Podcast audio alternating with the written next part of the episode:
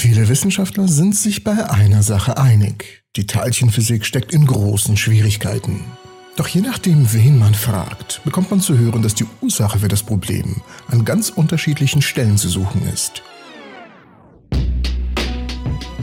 Doch das Hauptproblem liegt im Standardmodell. Das hat nämlich eine extrem wichtige Aufgabe, die uns wohl alle betrifft. Das Standardmodell der Elementarteilchenphysik fasst die wesentlichen Erkenntnisse der Teilchenphysik nach heutigem Stand zusammen. Es beschreibt alle bekannten Elementarteilchen und die wichtigsten Wechselwirkungen zwischen ihnen. Also all das, was uns einfach alles versucht zu erklären. Das Universum, die Kräfte des Universums, Teilchen, aus denen wir bestehen und sie erklärt diese Katze hier. Und mein Stock, ich habe einen Stock gefunden. Die Physik steckt in einer Krise, weil das Standardmodell inzwischen so viele Risse aufweist, dass es an der Zeit sein könnte, unsere wohl wichtigste Theorie über Bord zu werfen und neu zu beginnen.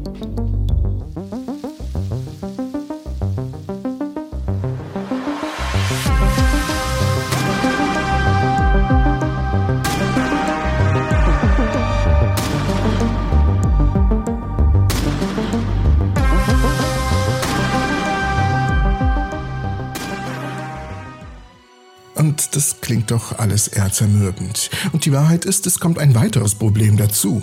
Nach Billionen von Kollisionen und jahrelanger Datenerfassung und Zahlenknacken hat ein Forscherteam herausgefunden, dass das W-Boson, ein Teilchen des Standardmodells, etwas mehr Masse hat als erwartet. Nun, das klingt nicht nach einer großen Sache, oder? Naja, wenn die Messung tatsächlich korrekt ist, ist dies ein weiteres Zeichen dafür, dass unsere Theorien einfach falsch sind und dass es noch fehlende und wichtige Teile in der Funktionsweise des Universums gibt. Hier ist die Geschichte von der Krise, in der wir uns befinden. Die Teilchenphysik hat zwei Seiten, eine theoretische und eine experimentelle Seite. Auf der theoretischen Seite gibt es das Standardmodell, das wohl die erfolgreichste physikalische Theorie aller Zeiten ist, die jedoch mittlerweile einem Schweizer Käse ähnelt. Und dann gibt es Ideen für das, was jenseits des Standardmodells liegt. Das Standardmodell ist ein Vorhersagerahmen für das Verständnis der Teilchen in unserem Universum, ihrer Eigenschaften, ihrer Wechselwirkungen und ihres Zerfalls, sowie die Ergebnisse, die wir von einem bestimmten Laborexperiment erwarten. Es gibt auch Erweiterungen des Standardmodells, Möglichkeiten darüber hinaus zu gehen, die in den letzten 50 Jahren eingehend erforscht wurden, die aber auch überraschenderweise Sinn machen. Vielleicht kommt ja daher der schweizige Käsegeruch. Und leider haben wir auch bereits bemerkenswerte Risse in der Fassade des Standardmodells entdeckt. Dinge, die für uns sehr überraschend waren. Wir entdeckten, dass Neutrinos und Antineutrinos nicht masselos sind und nicht dieselbe Teilchenart bleiben. Wir entdeckten, dass es die dunkle Materie gibt und konnten alle Teilchen des Standardmodells als brauchbare Kandidaten für diese Materie ausschließen. Wir entdeckten die beschleunigte Expansion des Universums, die wir einer neuen Energieform, der dunklen Energie, zuschreiben, die wiederum durch nichts im Standardmodell erklärt werden kann. Wir wussten, dass es keine CP-Verletzungen in den starken Wechselwirkungen gibt, sondern nur in den schwachen Wechselwirkungen, obwohl das Standardmodell beide zulässt. Und schließlich leben wir in einem Universum, das überwiegend aus Materie und nicht aus Antimaterie besteht. Aber die Gesetze der Physik weisen keine ausreichende Asymmetrie zwischen ihnen auf, um das an Materie reiche Universum zu schaffen, in dem wir heute leben. Das hört sich alles nicht gut an.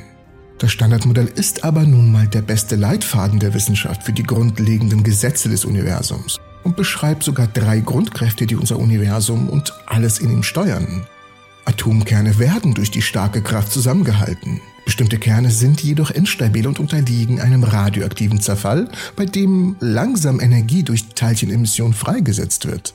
Dieser Prozess wird durch die schwache Kraft angetrieben, aber wir haben absolut keine Ahnung, warum und wie Atome zerfallen. Zudem werden nach dem Standardmodell die Kräfte durch Teilchen übertragen. Und jetzt kommen wir zum Kern des Problems. In den 60er Jahren wurden eine Reihe von theoretischen und experimentellen Durchbrüchen vorgeschlagen, dass die schwache Kernkraft durch Teilchen namens W- und Z-Bosonen übertragen wird. Außerdem wurde postuliert, dass ein drittes Teilchen, das Higgs-Boson, allen anderen Teilchen, einschließlich W- und Z-Bosonen, Masse verleiht. Seit der Einführung des Standardmodells in den 60er Jahren haben sich die Wissenschaftler durch die Liste der vorhergesagten, aber noch nicht entdeckten Teilchen durchgearbeitet und ihre Eigenschaften gemessen. Und im Jahr 1983 lieferten zwei Experimente am CERN den ersten Beweis für die Existenz des W-Bosons. Es schien etwa die Masse eines mittelgroßen Atoms zu haben. In den 2000er Jahren fehlte nur noch ein Teil, um das Standardmodell zu vervollständigen und alles miteinander zu verbinden das Higgs-Boson. Und schließlich entdeckten die Wissenschaftler im Jahr 2012 das berüchtigte Higgs-Boson. Das Puzzle fand also letztendlich sein fehlendes Stück. Das Standardmodell war vollständig und alle von uns durchgeführten Messungen stimmten wunderbar mit den Vorhersagen überein. So dachten wir zumindest.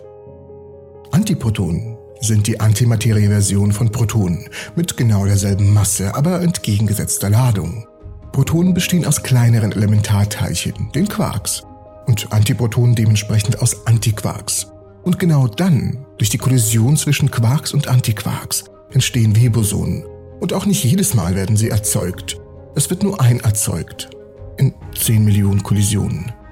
Zudem zerfallen die W-Bosonen so schnell, dass sie nicht direkt gemessen werden können. Daher verfolgen Physiker die Energie, die bei ihrem Zerfall entsteht, um die Masse der W-Bosonen zu messen.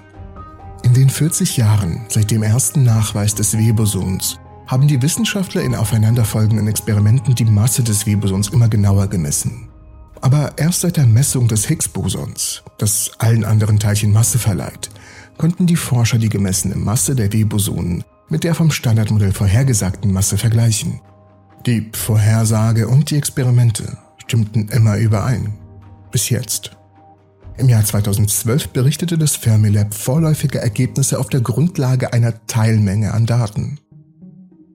Sie entdeckten, dass die Masse etwas daneben lag, aber nahe an der Vorhersage. Die Forscher analysierten daraufhin ein Jahrzehnt lang mühsam den gesamten Datensatz. Es wurden zahlreiche interne Gegenkontrollen und jahrelange Computersimulationen durchgeführt, aber niemand durfte die Ergebnisse sehen, bevor die gesamte Berechnung abgeschlossen war. Sie wollten verhindern, dass sich eine Verzerrung in die Analyse einschleicht. Als die Welt der Physik am 7. April 2022 endlich das Ergebnis sah, waren alle überrascht. Physiker messen die Masse von Elementarteilchen in Einheiten von Millionen Elektronenvolt, abgekürzt MeV. Die Masse des Webosons betrug 80,433 MeV, 70 Millionen Elektronenvolt mehr als das Standardmodell vorhersagt. Und die Messung ist bis auf 9 MeV genau. Dies ist eine Abweichung von fast dem Achtfachen der Fehlermarge. Das ist etwas Großes. Die Tatsache, dass die gemessene Masse des Webosons nicht mit der im Standardmodell vorhergesagten Masse übereinstimmt, könnte drei Dinge bedeuten. Entweder ist die Mathematik falsch, die Messung ist falsch oder es fehlt etwas im Standardmodell. Also erstens die Mathematik. Die theoretischen Physiker arbeiten seit Jahrzehnten an der Berechnung der Masse des W-Bosons. Die Berechnungen sind zwar anspruchsvoll, aber die Vorhersage ist solide und wird sich wahrscheinlich nicht ändern. Die nächste Möglichkeit wäre ein Fehler im Experiment oder in der Analyse. Physiker auf der ganzen Welt sind bereits dabei, das Ergebnis zu überprüfen. Außerdem könnten künftige Experimente am CERN zu einem genaueren Ergebnis führen, das die Fermilab-Masse entweder bestätigt oder widerlegen würde. Doch die Masse scheint dennoch solide zu sein. Bleibt noch die letzte Möglichkeit. Es gibt unerklärliche Teilchen oder Kräfte, die die Verschiebung der Masse des W-Bosons nach oben verursachen. Schon vor dieser Messung hatten einige Theoretiker mögliche neue Teilchen oder Kräfte vorgeschlagen, die dann zu der beobachteten Abweichung führen könnten. Und ja, es gibt eine Reihe von recht heftigen Rissen im Standardmodell. Und die moderne Teilchenphysik kann eine Vielzahl von Beobachtungen, die unser Universum betreffen, nicht erklären.